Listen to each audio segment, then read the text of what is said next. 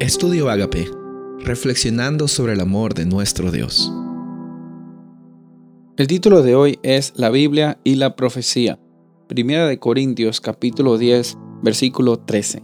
No os ha sobrevenido ninguna tentación que no sea humana, pero fiel es Dios que no os dejará ser tentados más de lo que podéis resistir, sino que dará también, juntamente con la tentación, la salida para que podáis soportar. En Primera de Corintios 10, empezando desde el versículo 1 hasta el versículo 13, es que encontramos una unidad simbólica que nos enseña a ver cómo es que muchos autores usaban los símbolos, los tipos y las profecías para conectar con las realidades que éstas estaban tratando de apuntar o estaban apuntando. Y esto es muy importante. Muchas veces cuando nosotros estudiamos la Biblia, Simplemente lo que hacemos es abrir la Biblia y leer lo que dice y pensar que porque la estamos leyendo ya recibimos la bendición. No, se trata de entender y se trata de vivir y se trata también de dejar que el Espíritu Santo esté guiándonos en ese proceso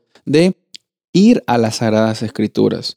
Cuando estamos entendiendo de que la Biblia es más que un libro que se lee, sino es un libro que nos lee también, cuando estamos entendiendo eso, va a haber una oportunidad en la cual Dios puede transformar nuestras vidas un día a la vez. Y en, empezando desde el versículo 1, vemos cómo Pablo está conectando la realidad del éxodo, la realidad de cómo los israelitas fueron eh, siempre, aparte de que fueron el pueblo de Dios, fueron un pueblo que Dios siempre tuvo cuidado. Dios siempre estuvo cuidando de los israelitas. Siempre estuvo protegiéndoles, dando sombra cuando necesitaban sombra, dándoles calor cuando necesitaban calor, dándoles agua cuando necesitaban agua, dándoles alimento cuando necesitaban alimento. Y de la misma forma, nosotros también somos sustentados por un Dios que está involucrado históricamente con cada uno de nosotros. Sin embargo, también vemos en esos versículos que siguen cómo es que es el ser humano, cómo es que somos nosotros. A veces es fácil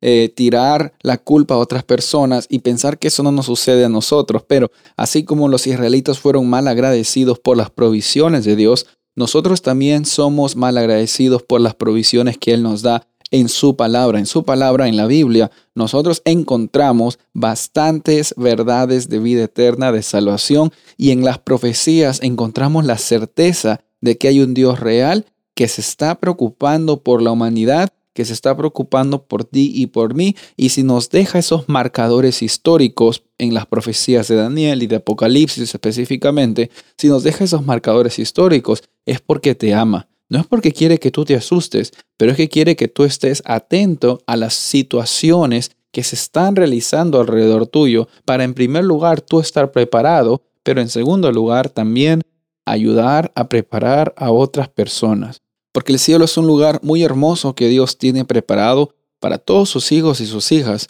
pero el cielo también es un lugar preparado para toda la humanidad, toda la humanidad que acepte a Cristo Jesús. En esta ocasión, la invitación que te podría hacer hoy es de que tengas una relación intencional con el Dios de la Biblia, de que estudies los símbolos de la Biblia, veas cómo la Biblia se conecta tanto el Antiguo como el Nuevo Testamento y la mayoría de todos los símbolos y los tipos y las figuras siempre conectan con lo que Jesús hizo y está haciendo y hará en favor de nosotros. Entonces es una, un ejercicio muy lindo, muy hermoso, tratar de ver cómo es que las realidades y los símbolos tienen una conexión con lo que Jesús está haciendo en nuestras vidas y Jesús está trabajando también en tu vida. Y es mi anhelo y mi oración que en estos días tú lo reconozcas a Él como tu Salvador personal, tú lo reconozcas a Él como la única esperanza en este mundo que